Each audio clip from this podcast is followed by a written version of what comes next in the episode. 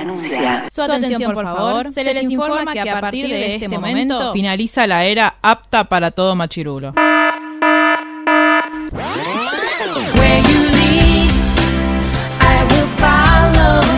literalmente el podcast. La cultura pop con anteojos feministas. Con anteojos feministas. Con anteojos feministas. Con anteojos feministas.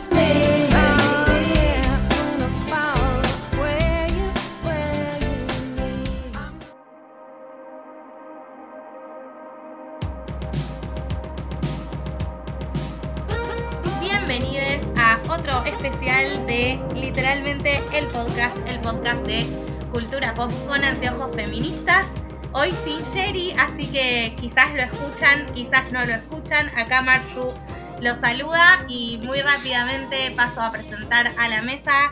Kalen, ¿cómo andas? Hola, ¿qué tal? ¿Cómo andan? Bueno, nuevamente acá estamos para hablar de la última temporada de Stranger Things. Así que nada, espero que les guste. Muy bien. Mel, Tenemos muchísimas cosas para decir eh, mucho amor para darle a, a Steve Harrington, entonces arranquemos. excelente. Luli, ¿vos cómo andás? Hola, bien. Eh, todavía no puedo creer que estemos grabando Stranger Things antes que el final de DC Sass, pero muy feliz y muy contenta. Muy bien. Me parece muy bien ese, ese resumen. Ju, ¿cómo va?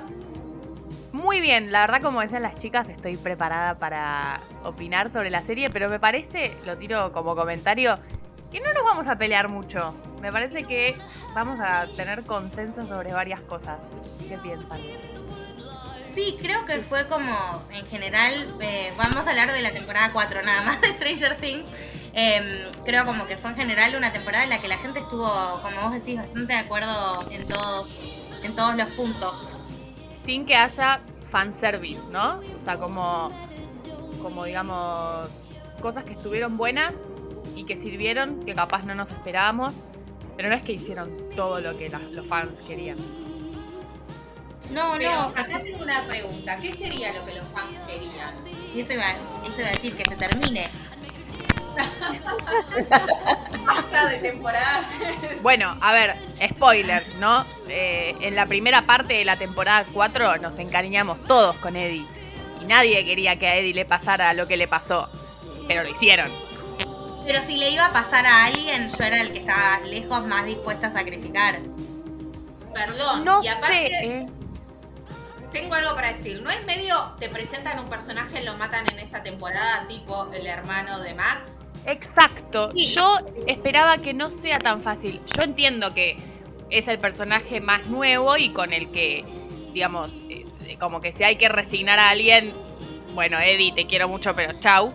Pero me hubiese gustado que se la jugaran un poco. Claramente no terminó la serie y todavía puede ocurrir la masacre que no queremos que ocurra con ya sabemos quién. Pero como que dije, ay, pero ¿por qué? Por- porque es nuevo, lo mataron por nuevo, ¿entendés? Me hubiese gustado que haya un poquito más de salsa. Tiene lógica que, que no pueda sobrevivir Eddie a esta temporada, porque no hay una, o sea, para el pueblo, para las autoridades, no hay una explicación lógica de por qué él no es culpable. Entonces, es re difícil eh, que lo dejen vivo. Y est- estuvo bueno, creo que sirvió el propósito de eh, sacrificarlo al final. Y estuvo lindo el cierre que le dan al personaje con la charla que tiene Dustin con el tío. Sí, para mí además es como que eso que dice Mel, porque hay personajes que ingresaron en, una temporada, como es el caso de Robin, y después no lo, lo dejaron continuar porque le podían dar como más, eh, más hilo, digamos, a ese, a ese personaje, todavía le faltaba desarrollo. Pero pues, yo coincido con Mel en el caso de Eddie, como que ya no podían hacer mucho, y medio que el personaje en algunas líneas y en algunos momentos da a entender eso. Y aparte, chicas, porque nada, en cualquier momento se jubilaba. Sí, sí, ese, el, el tema de la edad de Eddie yendo al colegio es algo que muy, muy Cris Morena, ¿no? Metiendo treintañeros a hacer que tienen 15 años. Pero volviendo un poco al principio de, que es una serie, una temporada que por lo menos yo siento que nos dejó bastante satisfechos.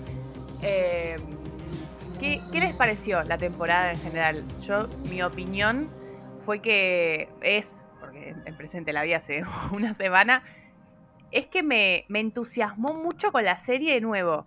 Creo que las temporadas 2 y 3 estuvieron muy flojas, después de la primera que fue como un boom y que la, serie nos la presentaron y estaba buenísima, bajó después en las temporadas del medio y esta de nuevo, pero me encantó, o sea, como diciendo, qué buena serie.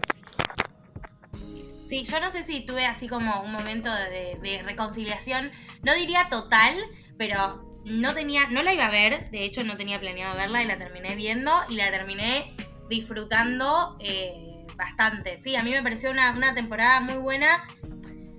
Sobre todo porque sabemos que está cerrando. No sé si como si fuera una serie sin proyección a futuro, si me, si tendría la misma opinión, o si no supiéramos cuántas temporadas quedan. Pero esta sensación como de principio del fin, eh, me parece que, que, está, que está muy buena. No sé, a las demás qué les pareció.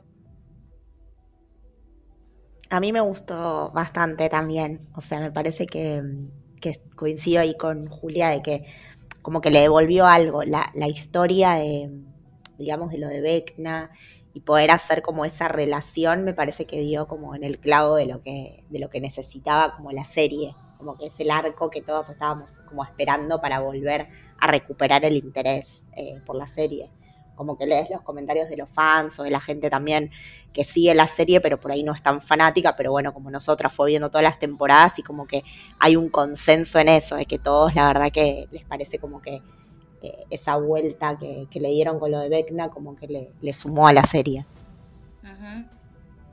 Lu. Ustedes, Bajé la mano, no me desmuteé, qué boluda.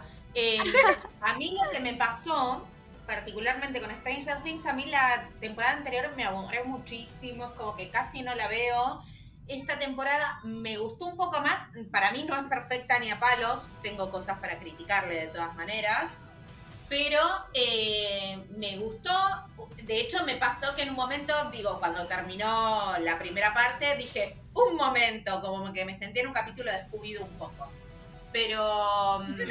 Mm, cuando le sacan, digo, traduzco, ¿no? Cuando le sacan, vieron la capucha al malo y te das cuenta. El villano.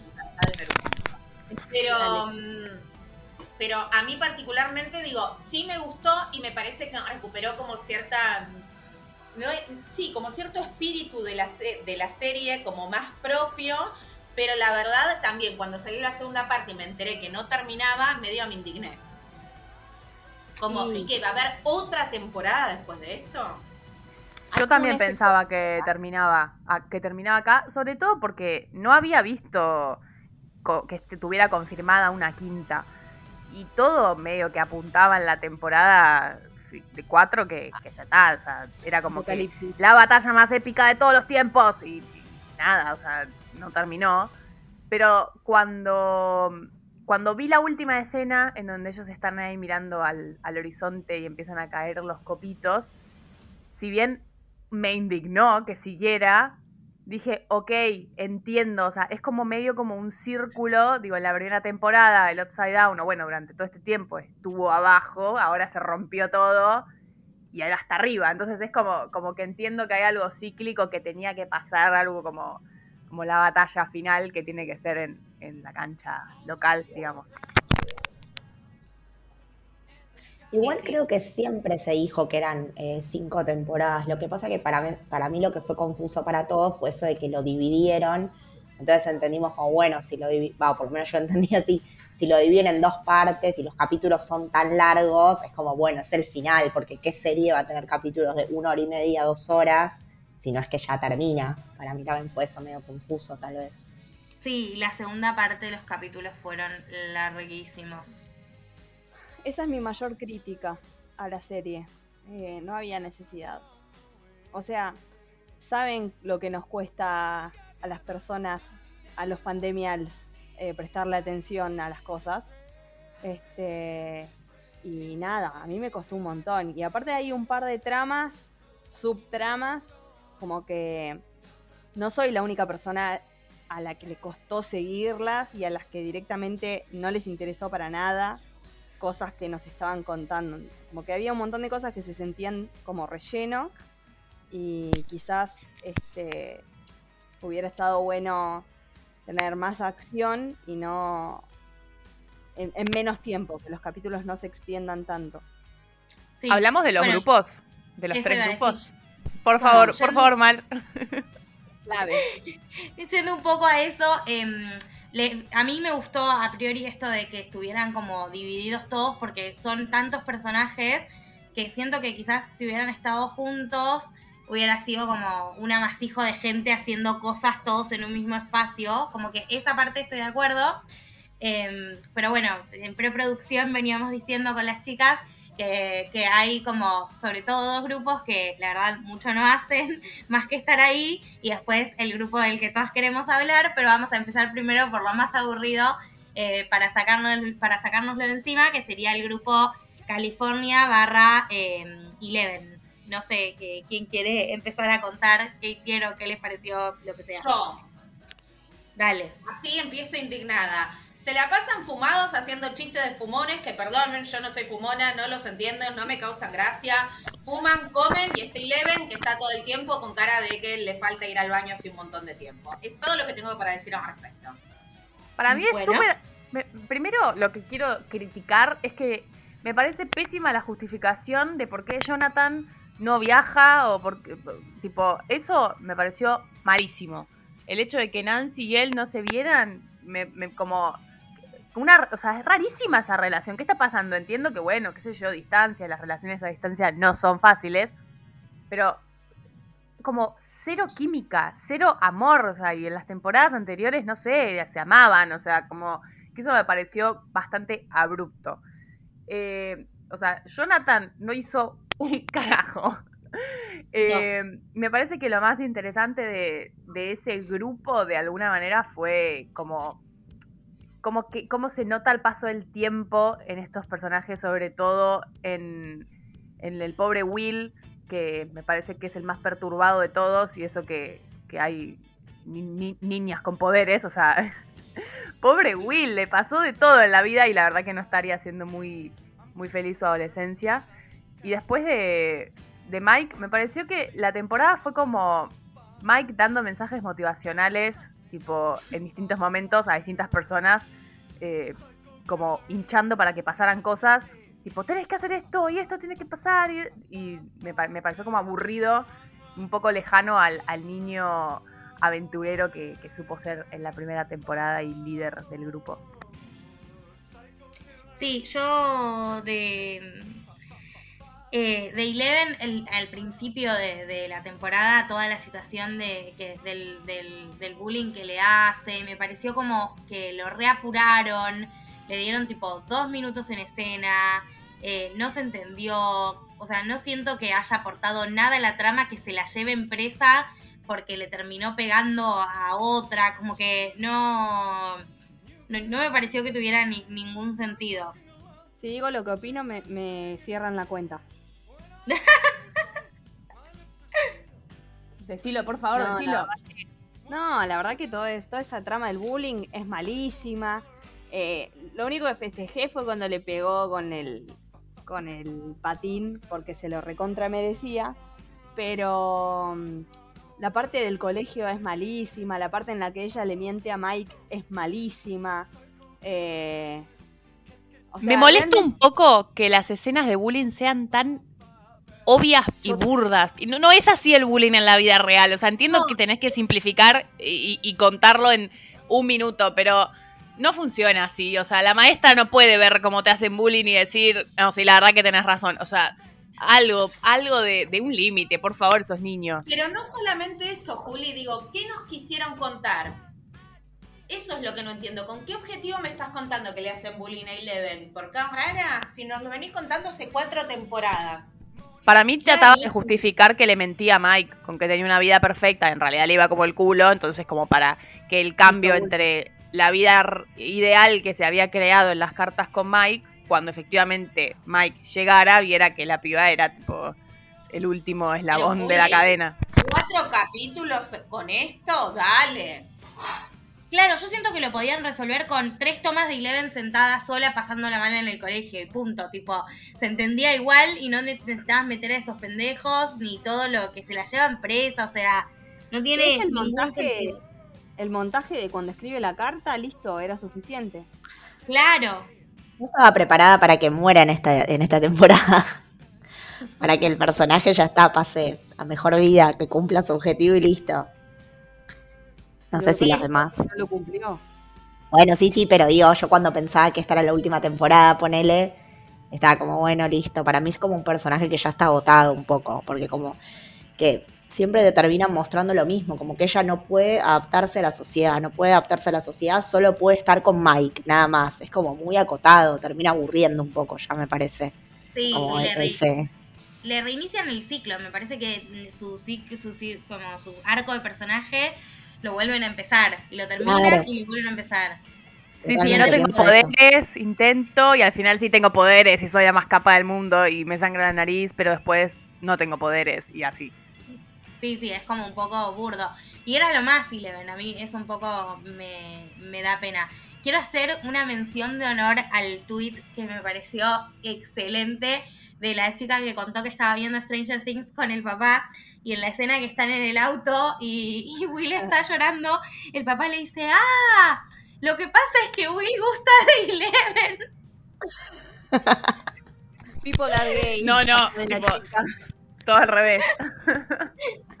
bueno, pero ¿qué, em, ¿qué pensamos de, de, Will? De, o sea, de, de, todo, de todos los sentimientos que tiene Will en esta temporada. Bueno, yo tengo que contar que yo no iba a ver la serie porque me quedó muy atrás. La, tercera temporada me re gustó, pero no tenía ganas y al ver que los capítulos eran tan largos y aparte la gente se había puesto re pesada, como que a mí esas cosas me desmotivan. Y Maca me decía, tenés que verla porque tengo una pregunta gay que hacerte. Pongo Stranger Things, veo 20 minutos y le digo, sí, Mike, eh, sí, Will es gay. o sea, y no hizo nada, caminó nomás. Caminó atrás de Mike y Eleven. ¿Y te pareció bien la manera en la que lo están contando? ¿O, tenés tus críticas? No, para mí está bien porque es muy difícil. Eh, yo creo que hay que ponerse en contexto, porque es una serie que, además de que está contando una historia de cosas paranormales, eh, respeta mucho el contexto histórico en el que, en el que está inmerso. Sí. Y hoy escuchaba otros, estaba escuchando El Camino del Héroe y ahí plantean, este, como que se quejan de por qué eh, se habla tan abiertamente de la sexualidad de Robin y no de la de Will, por qué no lo hacen tan explícito.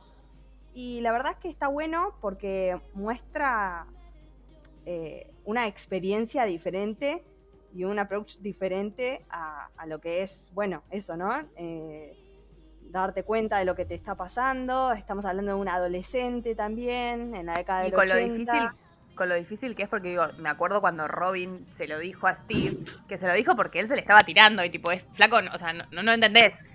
Y, lo distinto que es Will, que gusta de su mejor amigo, digo, y, es difícil, o sea, no, como entiendo que sean distintos, recién no, no se me había ocurrido, pero por cómo lo planteas vos, entiendo desde ese lado que sean distintos porque son dos situaciones completamente distintas y no porque haya dos personajes que son homosexuales, bisexuales, lo que sea, porque no, no es que en el caso de Will lo termina de, decir y no tiene por qué hacerlo, eh, que la situación sea la misma y, se vayan a manejar igual. Me eso está bueno. Y también está bueno que hay una diferencia de edad entre Will y el personaje de Robin. Entonces también marca eso, como no es lo mismo ser adolescente transitando la, la homosexualidad que ser un niño que recién estás descubriendo todo. Me parece que está bueno también como marcan esa diferencia. y que creo que al final de todo abrieron quizás como una puerta a que Will sí pueda hablar de lo que siente y lo que le pasa en la única cosa útil que hace Jonathan en toda la temporada, que es la charla que tienen en la pizzería. Sí, es verdad, eso está buena la charla. Yo también quiero rescatar de ese grupo, antes de que me olvide, cuando van a visitar a Susie, creo que es la, la novia de Dustin. A mí me gusta eh, esa parte también, me parece como que recupera algo de la temporada anterior que estaba bueno. Eh, me gustaba ese personaje de ella y como cuando van a la casa, muy me pareció Peter Pan y los niños perdidos también. Sí, como yo iba a decir los unis, tipo, muy esa sensación. El otro día leí un tuit que no se me había ocurrido, pero que cuando lo, lo leí dije, ay, qué triste, que no me acuerdo exactamente, pero se me mezcla la parte 1 con la parte 2, no me acuerdo bien, que es cuando en esto de dar mensajes motivacionales Mike le está hablando a Eleven y le dice algo como, como mi vida comenzó el día que te conocí y que, y que para Will debe haber sido durísimo escuchar eso, porque el día que conoció a Eleven fue el día que él desapareció. O sea, como, como estás diciendo que tu vida empezó o mejoró o cambió rotundamente para bien, cuando a mí me estaba pasando que me estaba metiendo el bicharraco adentro, o sea, como... Y, digo, si estás enamorado y escuchas a la persona que amas decir eso debe ser súper triste, o sea, la verdad me gustaría abrazar a Will un poquito. Sí. Sí, sí. Eh, bueno, eso es el grupo California barra Eleven. Bueno, Eleven se va a recuperar los poderes. Eso, para hablar de Vecna, sí es como necesario contarlo. Y de nuevo tiene como otra vez, como se, se, toca su vínculo con, con el chabón, con el médico ese. Como que yo estoy harta de ese personaje. Espero que haya muerto de verdad. Eh, porque la verdad no lo aguanto más.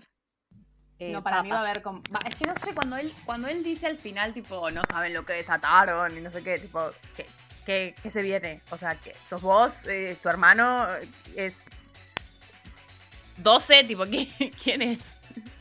Como que no, no se me ocurre por dónde puede venir más que, más que por él. O sea, no sé qué cosa más poderosa va a haber. Y no sé si me gustaría que haya algo más poderoso, porque no me gustaría que, que la resolución o todo venga de la mano de un elemento nuevo. Me gustó que esta temporada recogiera y empezara a atar cabos de todas cosas que ya vimos en temporadas anteriores. Y no, me gustaría como, ah, no, ¿viste el malo que pensaba? Bueno, hay otro malo, más malo. O sea, eso no me gustaría, la verdad. Sí, yo creo que Vecna es el, malo más malo. Pero bueno, después de nuestro grupo California y más Eleven, tenemos a los adultos de, de la ecuación, que eh, como en el secreto menos secreto de toda la historia, Hopper estaba vivo. Eh, wow. sí, muy sorpresa.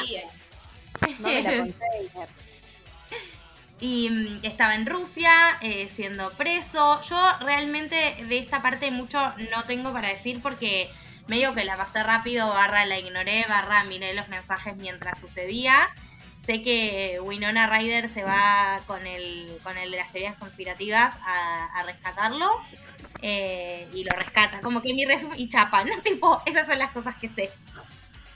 a mí me molesta. No, decía, sí. Tengo dos críticas grandes que hacerle a, toda esta parte. Bueno, no tres. La primera es que es aburridísimo. La segunda es, ¿por qué se llama Enzo si es ruso? Y la tercera es el humor Bueno, pero pueden ser hinchas de River también en Rusia. ¿Qué sabes? Capaz también hay como un niñito llamado Censo.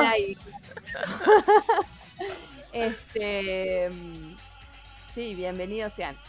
Pero, ay Dios, este, el, el traficante y todo su humor pelotudísimo, la verdad es que era para pasarlo. Realmente creo que es la trama más inútil y cuando decía que metieron este, minutos de cosas que no servían para nada, me refiero específicamente a todo esto. Pero además es el grupo que, o sea, teniendo en cuenta que hay un grupo en donde hay una niña que mueve eh, tanques de guerra con la, con la mano. Y otro grupo en donde hay gente que se muere con todos los huesos quebrados porque hay un bicho que se mete en su mente. Este grupo que simplemente salió de una cárcel fue el más inverosímil de todos. O sea, no me creo. O sea, ¿cómo, cómo salís de una cárcel de máxima seguridad con el pie roto? ¿Cómo, cómo conseguís un avión? O sea, todo eso me pareció tan. Eh, como, dale. Tan, tan inverosímil, esa es la palabra. Y eso que, te digo, de nuevo, hay tipo lagartos que en la cara es una, flor carnívora. O sea, como. Ubiquémonos, ¿no? Pero bueno, nada. Eh, y para ignorar, creo que lo más lindo fue el reencuentro. ¿No? Como, bueno, listo. Se reencontraron. Claro triunfó el amor heterosexual. El amor heterosexual. A mí lo único que me perturba de todo esto es que yo en mi mente, cuando pienso en esta época y en Rusia, lo que se me viene a la mente automáticamente es, de Americans. Claro. Entonces, comparar The Americans con la resolución de alguna manera o cómo se escapan estos tan fácilmente de una casa rusa es como que no, no, no. Como que no congenia, ¿viste? Cuando algo, dos fichas de un rompecabezas no van. Luli, y, y, y tú, desde tu experiencia de madre, ¿qué opinión te merece esta, esta mina dejando a sus hijos yéndose sabiendo lo O sea, no quiero culpar, culparla, ¿no? Pero o sea, sos una mujer que sabe lo peligroso. Pero lo, voy a hacer, porque vos sabés lo peligroso que es el mundo. O sea, conoces, conoces el upside down, sabés de su existencia, de, de, los rusos, de todo lo malo. Y te vas nomás, tipo, o sea, te fuiste a California eh, para cuidar a tus hijos. y te fuiste a perseguir. Tipo, decilo, decí qué pensás, por favor. Sí. Eh, bueno, mi amor, callada. Eh, sí, yo la, la, dejaría si no me interrumpe mientras hablo, pero si hay un demogorgon o algo así, capaz no. O sea, te quedás. Pero bueno. Te quedas a protegerla. Y ¿qué sé? Ah, fundamentalmente porque yo un pibe ya lo perdiste. ¿Cuántas veces lo vas a tener que perder como para entenderlo? Claro. Sí, y aparte de, todo, hay, hay como todo, viste, como es re poco verosímil. O sea, le llega un muñeco y entonces ella decide que tiene que ir con toda la plata de la Universidad de Eleven a rescatar a Hop. O sea, tipo, no, no tiene ningún sentido. Ahí ya sabemos que Eleven tiene que morir porque no tiene plata para ir a la universidad. Y si algo nos enseñó Spider-Man No Way Home, es que lo peor que te puede pasar es no tener para ir a la universidad. Creo que lo más interesante de ese grupo es como un poco ver, o sea, el arco de Hop, Hopper, eh, tipo ya convertido totalmente a, la resignación, o sea, en, el peor estado posible. Y, nada, o sea, eso sí me, me pareció como que estuvo bueno porque además es un tipo que la causa lo atravesó completamente, o sea, el caso Will y Leven, los chicos, tipo todos, como, como cuando mostraban las escenas de, de él con, su familia que había tenido previo a eso, digo, como, wow, tipo todo lo que pasó y, cómo este chabón, eh, cómo le cambió la vida, digo, eso sí me pareció emocionante, interesante, me, me conmovió. Yo la amo a Winona, pero me parece que está en el mismo loop que Eleven, siempre reiniciando su, su personaje, lo que antes me parecía simpático de que fuera despistada y todo eso, ahora me parece una boluda que ya no la soporto. Y en el sentido de los grupos, creo que el, de Rusia me parece peor incluso que el de Eleven, porque como dice Luli, los otros se drogaban, bueno, estaban en cualquiera, pero bueno, se justifica porque dentro de todo son adolescentes. Estas personas supuestamente son adultas y hacen cosas totalmente inverosímiles para ser adultos. Se comportan de forma estúpida muchas veces y las líneas de los personajes. O sea, creo que el único eh, que más o menos va, eh, bien encaminado en, lo que son las temporadas con el personaje es el Hopper, pero después la verdad que los demás, para mí podríamos prescindir de ellos y no notaría la diferencia. Chicas, se les cae el avión, o sea, me acabo de acordar que se cae el avión además, y todo, una y después el avión aparece. Aparece justo en el momento épico en el que Hopper acaba de cortarle la cabeza con una espada, que aparece también de la nada, justo. Eh, y ahí aparece el avión porque le dieron la charla motivacional de, tenés que salvar el mundo y sos un tipazo. Y el chabón dice, sí, la verdad que soy un tipazo. Yuri. y los voy a ir a llevar con mi, con mi avioneta. Eh, no sé, yo no tengo más comentarios del grupo Rusia. No sé, o sea, eh, no, no, ya volvieron. Iba a decir cómo iban a volver, pero ya volvieron, claro, sí, en la última, en la última escena como que están todos juntos y se reencuentran. Eso también me pareció lindo, pero porque daddy issues, chicas. O sea, las escenas padres, hijas me, emocionan. No tengo nada más para decir. Sí, yo iba, hola Mel, iba a citar a Skins, esta vez yo. Iba a decir que en Skins, cuando quieren retratar que los adultos son inútiles y no tienen recursos para lidiar con las situaciones que los adolescentes están pasando, los, lo hacen más como uno, como los adultos que están, que siguen ahí en el pueblo, ¿no? Que, están en cualquiera o les chupan huevos. Me parece que estos que son en teoría los adultos que están involucrados tienen menos recursos incluso que, la mamá de Mike que está ahí leyendo sus novelas románticas. Ojo a la mamá de Mike. Claro, pero- la teoría? Sí. Eh, de, que, de que la No. última temporada todos tienen, todos los personajes tienen pósters importantes y ella tiene un póster. Se rumoreaba, había gente medio estúpida que parece que no vio la, la serie, que decía que era la hermana de Vecna. Se perdieron la parte en la que la hermana de Vecna terminó con todos los huesos como un, como un hueso de Claro, pollo, claro. o sea, todo roto, pero bueno. Eso descartado, pero sí que tiene un póster. Me parece que estaría bueno. Me, me gustaría que haya como una mamá que se sume también al, al equipo como... Porque a mí me pasa algo con la serie que es lo que más me, me gustó y de hecho para mí es la cualidad más grande que tiene el grupo 3 y si quieren nos metemos a hablar del grupo 3 es que los chicos eh, desde el primer momento te muestran que en la escuela son como el grupo de los nerds, de medio de los, de los excluidos, de- no- claramente no son los populares y mucho de eso se debe a su ingenuidad, o sea, eh, a, a que creen muchas cosas que les divierte creer, como por ejemplo el juego, el D&D al que juegan. Y, y esto que en cualquier momento, en, en un contexto escolar es una desventaja, digo, ser como el boludo que se cree todo, súper ingenuo, para ellos es una fortaleza, porque el hecho de que ellos desde el primer momento crean, le crean a Eddie, eh, les, los hace estar adelantados, o sea, les hace, mientras todo el pueblo está creyendo que es una secta y qué sé yo, ellos ya están descubriendo la verdad, tipo, están yendo a, encontrarse con el, con el loco, a, a la celda, están tipo averiguando, digo, como es lindo que creer sea una cualidad y que no te haga quedar como un boludo, que, creo que el que mejor lo representa es Dustin.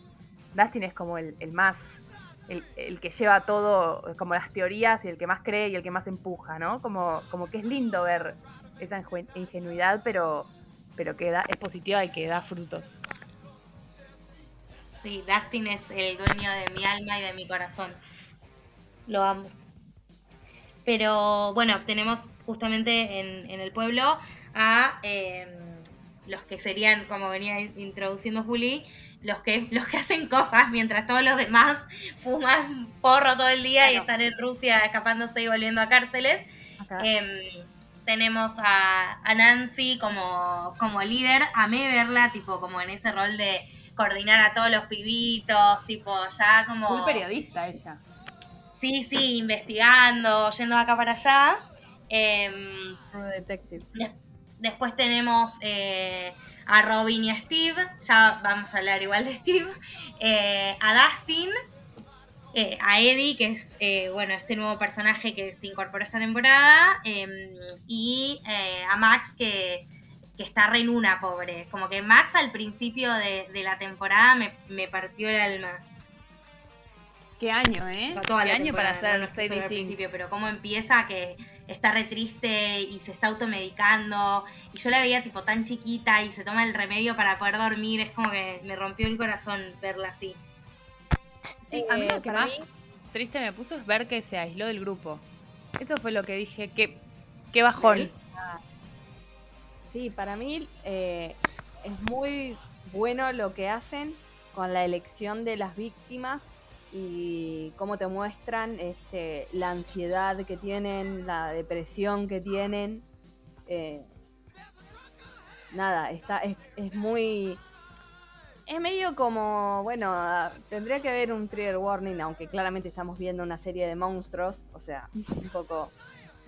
Ahí está el trigger warning pero la escena en la que Max entra al baño y está Chrissy este, en el cubículo y le pregunta, ¿estás bien? Y ahí de- decís, bueno, no hay forma de que esto salga bien. Yo igual no me esperaba lo que pasó al final del primer capítulo. No. Eh, como que sabía que algo estaba mal, que, o sea, ya se venía cocinando algo malo, malo, pero no me imaginé que iba a ser de, o sea, tan fuerte, o sea, vi- visualmente es muy fuerte.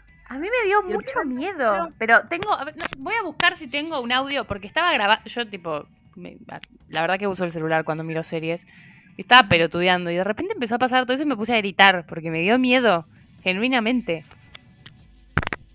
Sí, Yo me cagué de miedo todo yo el me cagué tiempo. toda. ¿Y no Yo soñaron? ¿No soñaron después? tiempo.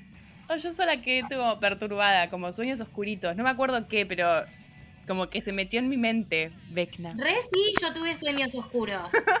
¿Viste? Yo no, a mí no me dio miedo, pero bueno. Está, está, está bien logrado. ¿No? Pero me parece como. Me pareció mucho más oscura y más de miedo, entre comillas, eh, la temporada 2, ponele. Me parecía mucho como peor por ahí que esta en su momento. Para mí eh, lo, más fuerte fue eso, el primer capítulo, eh, la parte de, de Chrissy. Claro. quizás es porque no me lo esperaba, no me, no, me esperaba que me impacte tanto. Y aparte, yo ya la estaba shipeando con Eddie, no, no, tipo, se, ya está, tipo, a partir de ahí es, fue como mi gancho para seguir la serie porque ya estaba re enojada, quería ver cómo seguía, pero no me lo esperaban ni en pedo. Y, me parece muy buena la, utilización de ese recurso de que el malo te, manipula con tu. con lo que más te hace mierda, o sea. La culpa. Sí, sí. Eh, porque esto como toda gente que. Terrible. Es muy bueno porque creo que en ese sentido a mí personalmente como que no soñé, no soñé pero como que se metió en mi cabeza también, Vecna. Como decir, uy, loco, este, sí, yo también estoy escuchando música todo el día porque no quiero pensar en esas cosas que, que les hace pensar Vecna a sus víctimas antes de hacerlas mierda. Es una ponen a pensar, la música siempre fue re importante en toda la serie. O sea, me acuerdo en la primera temporada o en la segunda era, no me acuerdo ya. Creo que la segunda porque si estaba Will, probablemente sea la segunda en donde tipo él estaba re triste y, Jonathan tipo se sentaba con él y se ponían a escuchar la de Should I Stay or Should I Go? Eh, y como que era un momento en donde conectaban y, como que siempre estuvo esta idea de, la música, de los sonidos, viste, como me parece lindo que se recuperen esas cosas de las primeras series, de las primeras temporadas, que además siempre estuvieron ahí, o sea, siempre fue simbólica la música en la serie. Sí, hace como más todo tiene como quizás referencias que son que son como creíbles y, que, nos podemos identificar y, usan lo fantástico como para hablar de cosas que igual nos pasan. Sí, tal cual. Y lo hacen muy bien porque no queda burdo. Este, está muy bien hecho. Vieron que en el grupo, en el grupo útil están como divididos los, chicos de los, de los babysitters, es que se les dicen a Steve, Nancy, Robin y Eddie. Y bueno, después abajo estarían Dustin, Max, Lucas. ¿Me falta alguno? Creo que no. ¿Ellos tres? Y, Erika, la, hermanita. ¿Cómo se llama? Erika. Erika. Que también, tipo, Erika, eh, es como una, una, una grata sorpresa que esté. O sea, me, gusta que, que la hayan sumado. La, escena en la que la presentan al Hellfire Club. Sí, sí, se, comió, eh, se comió la chao, o sea, sos una genia. Es espectacular, es genial. Che, y, también, ¿saben qué? Me gustó, me dio mucha ansiedad. o sea, eso sí, me dio mucha ansiedad, me dio más ansiedad que el monstruo por momentos. El rubio menemista. La secta. El, Ay, Dios, sí. los rugbyers de Pinamar. Este, sí, porque además siempre me, te dan la sensación de que van a cagar todo. O sea, no van a arreglar nada, no van a hacer nada constructivo. Todo lo que van a hacer es aparecer en momentos donde no deberían para arruinar los planes. Tipo, es, eso, o sea, un contratiempo. Rompió el cassette Sí, sí. Max. Qué hijo de puta, me acabo de acordar, es verdad. Bueno, pero después, o sea, literalmente lo partieron al medio, entonces como que, bueno, no sé, medio que tuviste tu merecido. Sí, sí. Em, eh, no, sé. Está bueno que ahí sumaron el, tema de, que es una historia real, todo lo de em, calabozos y, y dragones, creo que es el juego, que en su momento se pensaba que los que jugaban ese juego eran también sí, lo del con el Claro, como que esa es una historia real y está bueno como que la hayan metido de alguna forma como adentro de, la serie. Eh, eh, hubo como un asesinato múltiple y culparon a unos metaleros. O sea, la historia de... ¿Esto ocurrió? sí, es real. está basado en un caso real. Y después estuvo 18 años en Cana, el chabón, en el que está inspirado Eddie. Y, empezaron a decir que los que jugaban ese juego, eh, en realidad que no era un juego en sí, sino que era como un culto satánico, no un juego. Claro, no solo un culto satánico, sino que en el cuando uno juega rol es como que vos asumís un personaje y ese personaje hace cosas dentro del juego y lo que decían es que eh, entrabas por ahí y de repente estabas como en un mundo de fantasía y de repente había gente como que te controlaba y te empezaba a decir, bueno, y ahora tu personaje va a matar a tus papás y vos ibas y matabas a tus viejos. Mis papás les, tienen miedo a los juegos de rol el día de hoy. No. Claro, porque como que fue muy, muy mediático, muy famoso todo eso que pasó. No sabía, no tenía idea. De los 80, porque después eh, yo me acordé hoy de un capítulo de Archie, de Riverdale, perdón, no de Archie. De un capítulo de Riverdale que, claro, como que hacen una retrospectiva de cuando los padres de Archie, Betty, etcétera, etcétera, iban al colegio en los 80 y estaban jugando a D&D y claro, como que despiertan un monstruo y después el monstruo lo reviven en el presente, no sé, como una flasheada así. Eh, y es exactamente lo mismo. Entonces debe ser algo que tienen represente los yankees. Claro, una referencia cultural que las ah, series la toman. Bueno, pero ves de nuevo volviendo. no sirves de noche porque viene el bombero, bueno. Decir no juegues rol porque viene Porque vas a matar a tus papás mientras duermen. Pero es de nuevo esto que decía de, de, de, que ellos están tan acostumbrados a jugar juegos y a pensar de esta manera como súper lógica y creativa y todo para resolver cosas de juegos que después en la vida les sirve. Voy a poner un ejemplo súper referencial, que nada que ver. Hace poco fui a una sala de escape. Yo no juego videojuegos. Y las salas de escape son básicamente medio que videojuegos. O sea, tenés que pensar en formato videojuegos. Y era tremenda la diferencia entre las personas que juegan videojuegos y yo que estaba tipo como súper literal, tipo fijándome si había mensajes escritos en las paredes y en realidad nada que ver. O sea, digo, eh, salvando las distancias, con los chicos es lo mismo, tipo, cuando Eddie les empieza a contar las cosas que vio, enseguida le dicen, ah, es como si no lo hubiese hecho alguien de acá y tipo, lo primero que surge es el nombre de Vecna, que ni siquiera se llama Vecna, al final se llamaba, ¿cómo se llamaba? Dos, el nombre real de dos, ¿cómo era? Eh, uno y Vecna slash uno slash, no me acuerdo. Víctor. Henry, Henry. Ah, Henry. Víctor, es el, padre, que es la primera víctima. Ah, el de los ojos, es verdad y una mención especial de que Freddy Krueger es el personaje, está muy bien pensado. Es, que hay muchas referencias tipo cine de terror, desde, desde recursos hasta, bueno, eh, las más explícitas, tipo mencionarlo. Eh, pero bueno, nada, para mí el grupo útil es como, como que lo que más destaco es eso. Creo que Dustin y Steve, medio que a la cabeza, en, dirigiendo. Eh, y bueno, nada, los amo. Para mí, yo sé que es, yo sé que es una teoría medio cualquiera la de la madre de Mike, pero yo igual no la descarto porque muchas veces pensamos que había personajes que estaban muertos y después revivieron. Y de hecho, o sea, que, hayamos visto que se contorsionó no significa que esté muerta porque le pasó a Max también. Y bueno, o sea, no, no significa nada. Pero no fue la policía que tipo constató que estaban todos muertos y por eso iniciaron una causa y todo eso. O sea, Ojalá, o sea, me, parecería como re interesante porque es darle a un personaje que estuvo hasta ahí como medio secundario, terciario, darle como una super vuelta, pero no lo sé, lo veo como más como una teoría medio loca que algo que realmente pueda llegar a suceder. Ahí tenemos que tener en cuenta que también la policía cayó en, cayó en la casa, encontró los cadáveres. Dicen que murió toda la familia, pero Henry no murió. Se lo llevaron y empezaron a experimentar con él. ¿Cuántas veces en la serie vemos como que está metida la CIA o el FBI con el tema de Eleven, se llevan personas? O sea, Eleven también, o sea, anda a vivirte a California con ella para reiniciar tu vida de cero en un lugar que nadie te conozca. Tenemos que fingir que estás muerta. Eleven igual un montón de veces ya fingieron que estaba muerta.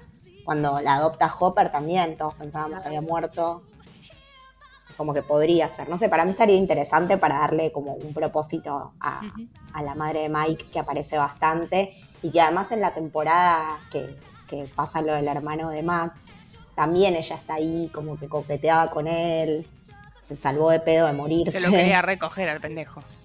Totalmente, sí. Pero no recuerdo cómo se. ¿Por qué era el guardavidas?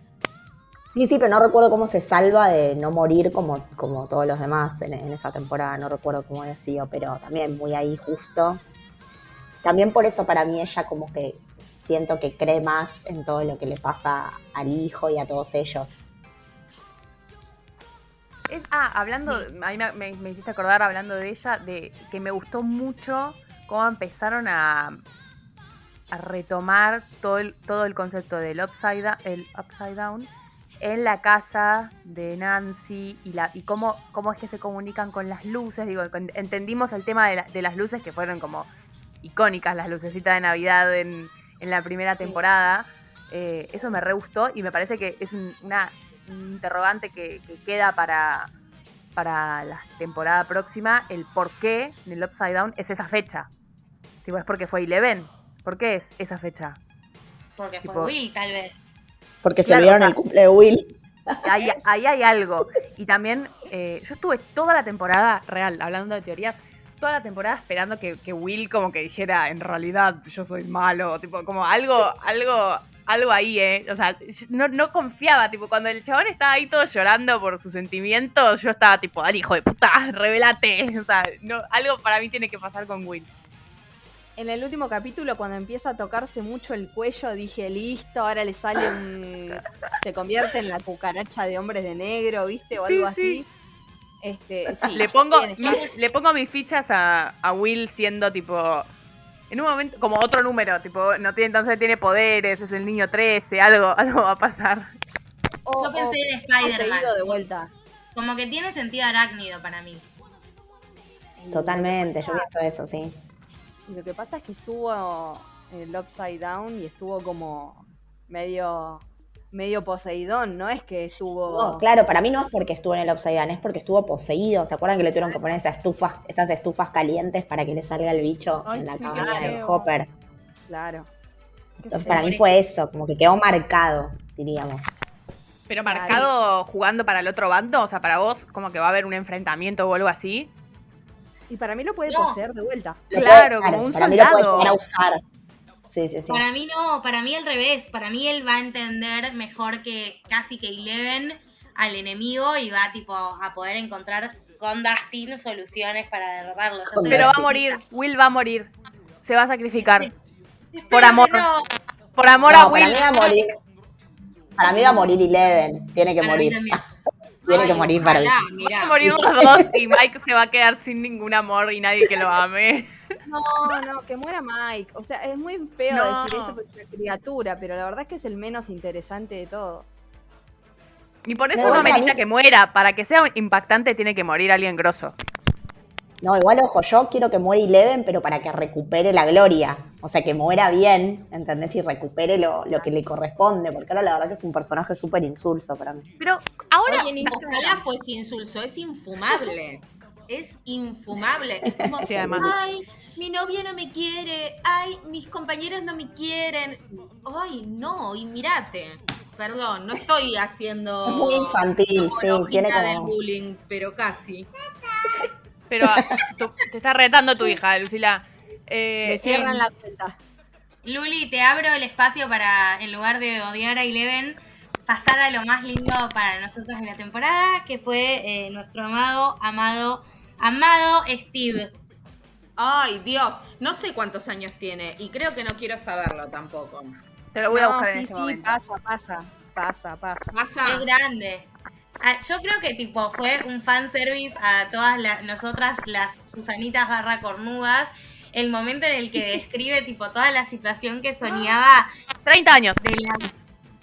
Ah, estamos bien. Me sirve, está muy bien. de la van con todos los hijos, ir a recorrer el país, tipo, me dio mucha ternura y a la vez me hizo pensar en, voy a hablar de Modern Family, cuando Phil Dunphy tipo alquila la van y es una mierda en realidad y él estaba todo ilusionado como qué linda qué linda fantasía no querría ser la realidad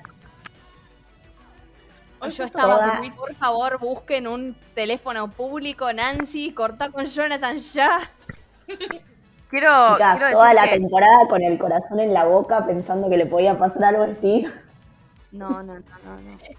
La pasé muy mal solo por eso, creo, todo el tiempo pensando, se va a morir, se va a morir, ahora, ahora. Eh, quiero decirles que en el momento en el que estamos grabando esto es 15 de julio y exactamente en esta fecha, 2016, salía la primera temporada de Stranger Things y hoy vi justo un póster, justamente por, por el aniversario, en donde no aparece Steve en el póster. O sea, Steve no era un personaje principal cuando salió la serie y miren ahora, que es uno de los favoritos, si no el favorito, de, toda la serie. Y digo, ¿cómo, ¿cómo escaló y cómo se supo reinventar? Porque recordemos que en la primera temporada el chabón era lo menos, tipo, era un chabón que lo único que quería era coger con la novia, le tiraba la cámara a la mierda a Jonathan cuando estaba sacando fotos, tipo, el chabón no tenía un peso, como que era nefasto, era nefasto, nefasto. Pero para mí lo, justamente lo que lo salvó fue mostrarse, tipo, estar con los chicos, o sea, los chicos, Dustin, sobre todo, como que lo super, le super ablandaron el corazón y lo volvieron el hombre más hermoso y tierno de toda la tierra, después de mi novio. Steve el verdadero deconstruido. sí, pero además el momento en el que es como, dale, no me vas a dejar con ellos, ¿no? Y después tipo, termina con los chicos, o sea, hay algo de, renegar de, de ser el babysitter, pero que le gusta. Los quiere a los chicos. Obvio, los ama. Sí, los ama. Es tipo, es un gran hermano mayor. Em, y, creo que, le, hizo, le hizo infinitamente bien también eh, la amistad con Robin. Amo mucho ese vínculo. Tipo, y salir del secundario. Enfrentarse al mundo real y tener que trabajar y que, que el mundo de la cita sea una mierda y que no te, te paguen una, una miseria por, por vender helados. Como que el mundo adulto lo hizo una gran persona. le dio un año de humildad. Sí. y que Robin le diga que no, por más que sea porque no, no, le gustan los, los hombres, que, enfrentarse como a esto va a ser así, tipo, sí, también puedes tener una amiga y me parece re lindo que haya como una amistad. Lamento incluso que para que haya una amistad tan linda, ellas tipo no le tienen que gustar los hombres, o sea, como para que esté cancelado, que lo shipen y me odiaba a mí misma en momentos que igual los shipeaba porque se llevan muy bien y era tipo, no, Mar, pueden ser amigos, no los tenés que shipear. Claro, eh, eh, tiene, tiene dos amigas, una es lesbiana y la otra es una niña, que sería Max, así que no, no, no, no. Claro. Pero nada, me parece que Steve es como un gran, una gran evolución como personaje y que también para mí está en el pro de a morir, lamentablemente. Sí, porque los no, para mí no. todos los vampiros, sí, chicos. Para mí no, no, no, no, no. No, para mí no va a morir. Está en el necroprode, pero no sé Etapa de negación, no va a morir. Nunca va a morir. Nunca va a morir. Hoy vi en Instagram que. No me acuerdo. Ah, sí, vi en Instagram que anda a chequearlo, ¿no? Pero como que Millie Bobby Brown había dicho que los creadores de Stranger Things como que son medio cagones, que no se animan a matar así a un personaje principal. Power. Me parece bien, basta de Game of Thrones. si se muere Steve, voy a decir que se fue al bolsón. Claro. Voy a aplicar, voy a aplicar lo mismo. Se compró la van y está recorriendo. Está en Villa Langostura ahora. Está recorriendo el sur. Villa Gesell. Está en Casa Rodante recorriendo el sur. Claro. Pero al lado de Steve, qué insulso quedó Jonathan. O sea, no, no, no lo encuentro como un, un argumento para decir en esto mejor Jonathan.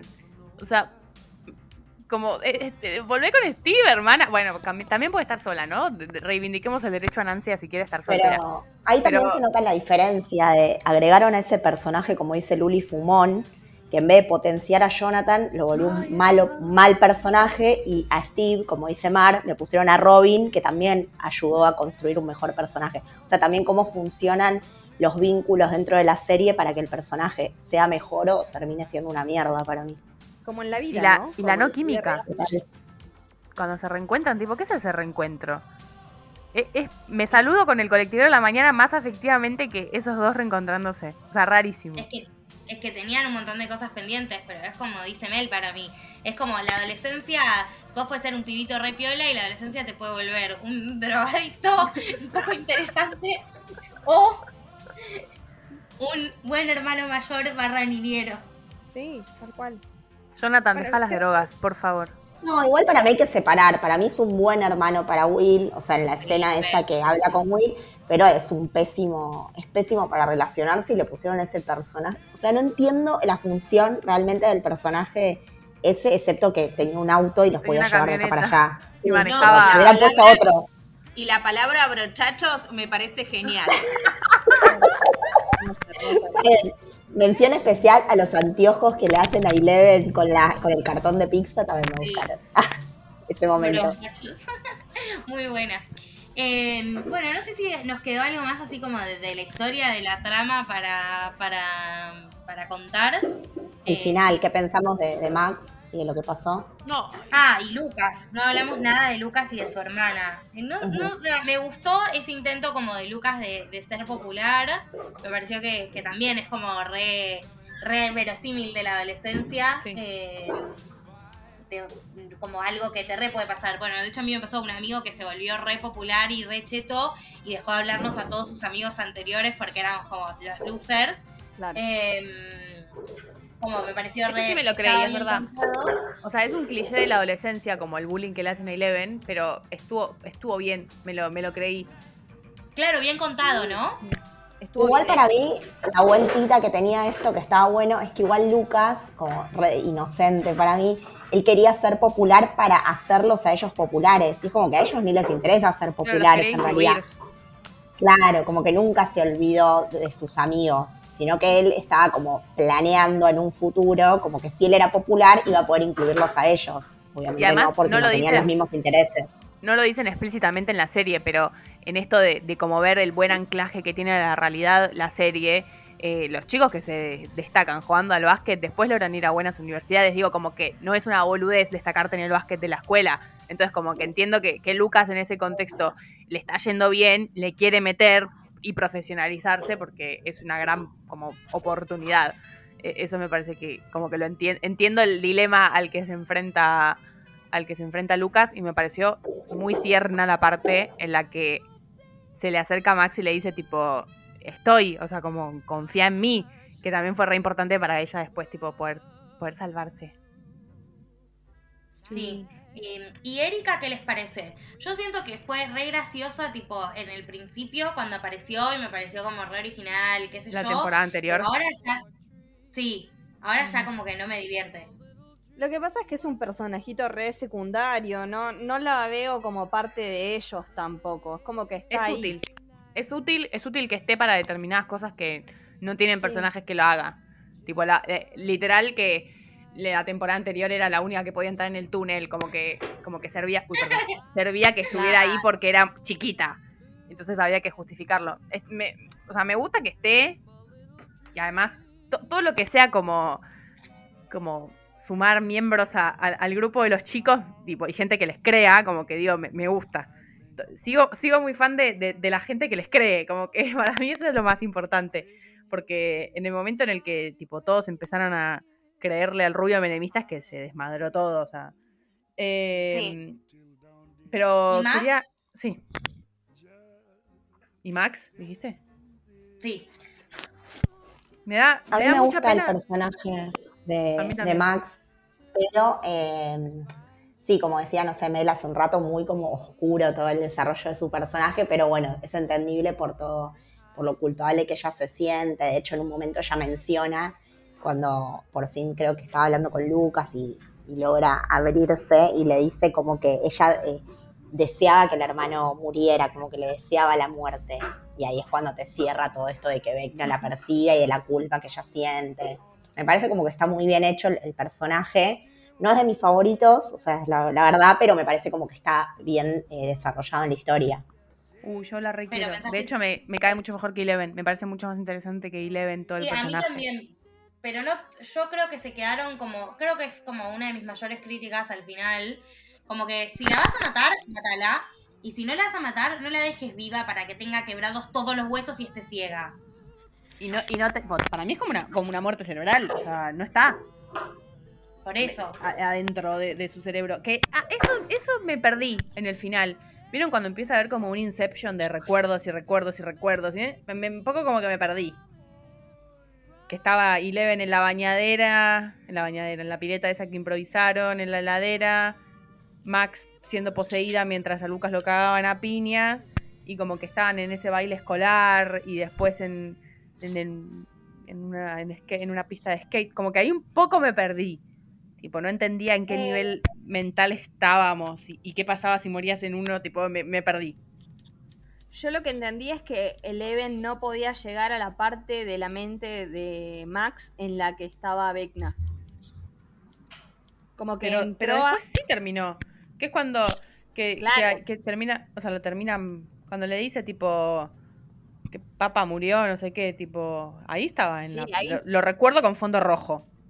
ahí, ahí pasa al, ahí sí la encuentra, digamos como que para mí, va, yo lo interpreté como que Eleven estaba perdida en la mente de Max hasta que llega al Ah. lugar donde estaba con Vecna. Para mí Bueno. eso fue una re referencia, no sé si era en la película, pero Doctor Sueño, o sea, la segunda parte del Resplandor. No, Yo no leí el libro, pero vi la peli y para mí es re eh, una referencia de esa película, toda esa parte de meterse en la mente y buscar, como para mí está muy bueno, está bien pensado y bien hecho. Igual reconozco que también me costó un poco la parte en la que muestran los recuerdos de Eleven y era esa, era ella chiquita, como que eso me recostó. O sea, capaz yo soy medio boluda, pero no entendía que era el pasado. O sea, yo me decía, ¿por qué era el reflejo A tan mí me chiquita? pasó lo mismo, Juli, ¿eh? Ah, bueno, gracias. O sea, cuando la vi porque la estaba viendo mi papá de nuevo, dije, ah, como... Y le dije, a mi- Sí. tipo, me le, me le puse a explicar a mi papá y me dijo, sí, yo entendí. Y ahí dije, ok, soy estúpida entonces. Para mí es que, que como era y no era, porque ella lo estaba viendo, estaba viendo el pasado desde el presente de estar metida en el tanque, o sea, es rari. Yo en un Sí, momento no sabía si eran recuerdos verdaderos o cosas que le estaban implantando en la mente. La verdad es que no me quedaba claro. Igual también tengo que hacer eh, la culpa de que como que me embolaba y agarraba el celular Sí. en esas partes. Yo, tipo, literalmente estaba acá por Steve. Tipo, a mí me, me anotó un amigo. Bueno, Tengo y una pregunta. de mí- Ah, sí, dale. La hago, tipo, la consigna. Eh, ¿Cuál es la canción que la salvaría de Vecna? Tipo, que ustedes dicen, es esta. La tienen que cantar. No, No, no, no, no la voy a creo que no tengo Pero el momento, el momento en el que rompes las, las, las ramas de Vecna y te le vas. Yo, yo tengo tipo o, mm, o Super Trooper de Ava o eh, Todos me miran de Gloria Trevi. Esas No. son mis dos opciones. Me muero. ¿Vos, Calen? Eh, la mía, no sé, podría ser eh, Don't You Forget About Me de Simple Mind, de Simple Mind, sí. Pero no sé, tengo muchas canciones que me gustan, no sé si tengo una favorita así sobre todas. Chau, Calen. Es como que me pasa por, por momentos. Tipo, ahora mi canción favorita es esa, pero por ahí en un tiempo mi canción favorita es otra y voy mutando. Es esa, tiene que ser tipo del momento en el que te cruces a Vecna. Que, Bueno, entonces sería esa hoy. Digamos, eh, Lucas, sabiendo cuál es la canción favorita de Max, me pareció también muy bello. Sí. Vale, no dijimos la, la parte que, que cuando Lucas está ahí con Max, esa parte para mí es tremenda, chicas. Ustedes hablan de, cu- de lo que te da terror, esa parte no da terror, pero es muy fuerte para la serie. Cuando ella le dice no veo nada, tiene los ojos blancos con sangre en los ojos. O sea, me pareció súper fuerte para ser una nena. También. Ay, no, es verdad. Sí, no, es muy fuerte para mí. De que debe ser de las escenas más fuertes para mí de, de- de la serie en Voy a general. llorar. Mel, ¿qué te saca de Vecna? Eh, el señor Mauro Lombardo. Te quiero, Duco. Eh, no, yo le dije, cuando, de hecho, Netflix tenía como, como, como que te hace una, una playlist del Spotify. Upside Down. Claro. Netflix dije, ay, bueno, se me, se me mezcla, ¿viste? Entre otra parte de mi mente. Em, claro, te genera una, una playlist y a mí me había salido, no me acuerdo, un- bueno, un tema que estaba bueno, pero yo dije, pero esto, digo, estaba indignada porque no me había salido Duki. Y después le hice de vuelta y sí se corrigió y no la hice yo, tipo, entré de vuelta y estaba antes de perderte Duki, que debe ser lo que la escucho 20 veces por día y literalmente es lo que me salva de Vecna. Muy bien. Lu, Yo no tengo como una canción favorita, se- digo, si me decís así, pensándolo, es I'm in Mind de los Beatles. Ahora, Bien, Luzos de las mías. como que va, como que va eh, cambiando, tengo canción favorita de los Beatles todas las semanas. No, pero Claro. yo también, yo pienso hoy las que me harían, como decía Juli, romper las ramas de Vecna hoy. no sé, ayer eran otras y mañana quizás sean otras. Sí, ponele I, Me Mind de los Beatles o alguna eh, Norwegian Wood. Lo que pasa es que no son como muy para romper nada, son los Beatles, chicas. Bueno, pero es lo que a cada uno le hace, bueno, le hace sentir bien. a un buen lugar. Tipo, para mí la definición perfecta es esa, tipo, te tenés un pensamiento intrusivo y en vez de hacer la la la la la no te escucho, tenés que escuchar un tema, ¿entendés? Un clonazepam. Claro. Ese es el efecto que estamos buscando, tal cual. La mía, por supuesto, por supuesto, como toda cornuda eh, fan de Taylor Swift, es Old pero claramente no sorprende a nadie. O sea, ahora finjan toda sorpresa. No, pero aparte, tipo, pero eso no te hace correr. Juli agarró la bufanda y le dio dos vueltas al cuello de Vecna y lo.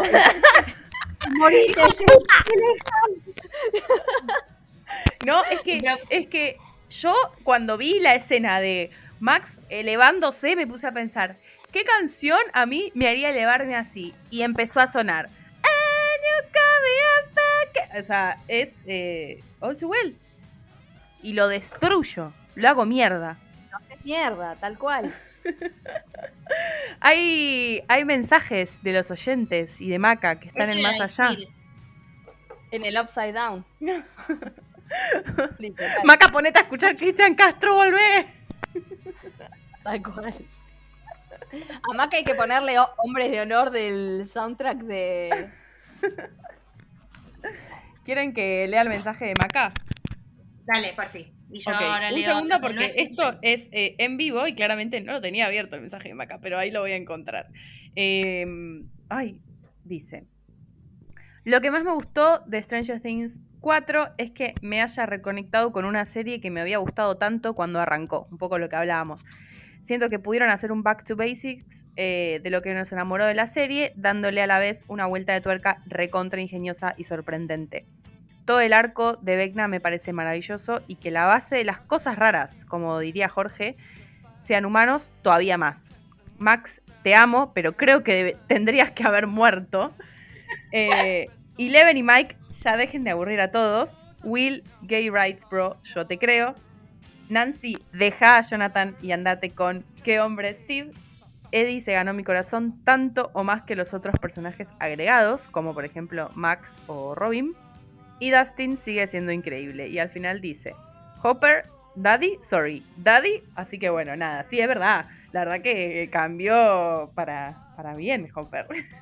está muy, está el como... de Hopper Sí, yo tengo eh, mensajes de nuestros oyentes. Aprovecho este momento para recordarles eh, que pueden a partir de ahora mandarnos mensajes eh, de WhatsApp. En nuestro Instagram tienen toda la data para hacerlo y participar. Y en esa misma línea les leo un mensaje de Cande, que no escalen, que nos dice: Mi medio resumen sobre Stranger Things es que las actuaciones de todos fueron sublimes, pero destaco a Sadie y, y a Millie. De las pocas críticas negativas que tengo es que me faltó más emoción en los reencuentros entre los distintos grupos y más sufrimiento por la muerte de Eddie y que Max está en coma. Amé todas las temporadas, pero esta es la mejor desde la primera. Hasta a veces parecía que estabas viendo una serie de terror, me duró muchísimo. Esta temporada fue completamente épica, sí, fue muy épica, estoy muy de acuerdo. con lo de ver algo de terror. Sí, y Sadie se actuó la vida, tipo, también coincido plenamente con eso. Después Horn nos dice que qué opinamos de, la teoría de que Will es el verdadero villano, que bueno, lo estuvimos discutiendo. Y eh, nos pregunta también, nos da una teoría re interesante. Eh, perdón Mel, te va a ofender esto, pero nos pregunta si pensamos que los poderes de Henry los obtuvo de las arañas. Eh, no me ofende para nada, porque ya sabemos que las arañas dan poderes a ver, después los podés usar para el bien, como la mejor persona jamás escrita, eh, a.k.a. Peter Parker, o para el mal. Y bueno. Como Henry slash one slash Henry. Claro. Claro. Y eh, bueno, después Nati nos dice mm, que la abandonó en el principio de la 3 porque era muy antirrusas y no sabe si seguirla, la verdad. Sí, de eso no hablamos y la verdad es que sí, los rusos eh, son malísimos porque sí, tipo, crían demogorgons, como no, no tiene mucho sentido. Y pero que hay que justificar, hay que justificar porque hay gente mala. Y bueno, nada, que tenemos a mano la guerra pero igual son malos. Son malos y boludos, porque vienen estos pibes, diría mi amiga, vienen estos pibitos, derrotan a todos los rusos Viene Winona con ese de las teorías conspirativas y es medio inverosímil eso también, pero bueno, parte de la serie, medio que el que la ve lo acepta para mí. Claro, y para mí como que vale la pena bancarse eso en pos de ver la serie, tipo, seguila, seguí la serie. Sí, así que nuestro consejo acá es que, es que la sigan, que le den una oportunidad. Eh, yo puedo decir que se puede muy fácilmente ver los te lo resumo de la 2 y de la 3 si no la quisieron ver y después ver la 4 y entendés perfectamente bien. Muy bien eso que dice Mar, no lo había pensado. Sí, Yo lo tuve que hacer porque no me acordaba nada. Yo también. Y me gustó como verlo todo. Me gustó como verlo te lo resumo después de ver la 4. Como que terminé de ver la serie y vi los de te lo resumo y como que todo empezó a tener más sentido, así que está bueno también. Ah, claro, fue como, ¡ah! Esto había pasado por este motivo. Lo último que quiero decir, y ya terminamos. Eh, dicen que va a venir el actor de Eddie Argentina por la Comic Con. Nada, lo tiro, lo invitamos al podcast. Eso, que venga a grabar con nosotras Eddie. Vamos a tocarnos unos temas. Em, bueno. Pensé que iba a decir eh, otra cosa. Sí, yo también. está, la dejamos acá. Danger. Danger. Yo estoy, ¿eh? Bueno, después de que me difamen así, eh, les agradezco mucho por haber estado. ¿Qué sigue? ¿Pelearse con Paraguay ahora? darle un palo al actor de Eddie y pelearse con Paraguay, ¿viste? En la bucket list. Basta, basta de Doja Cat. Bueno, nada. Em, ah, claro, pasó todo el Doja Gate. Será discutido en futuros episodios de LAM. Sí, vamos con LAM. Exacto. Esto es un multiverso de podcast. Pueden ir a LAM a eh, lo que pasó.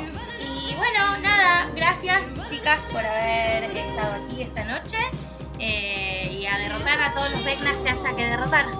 Les mando un beso. Un beso.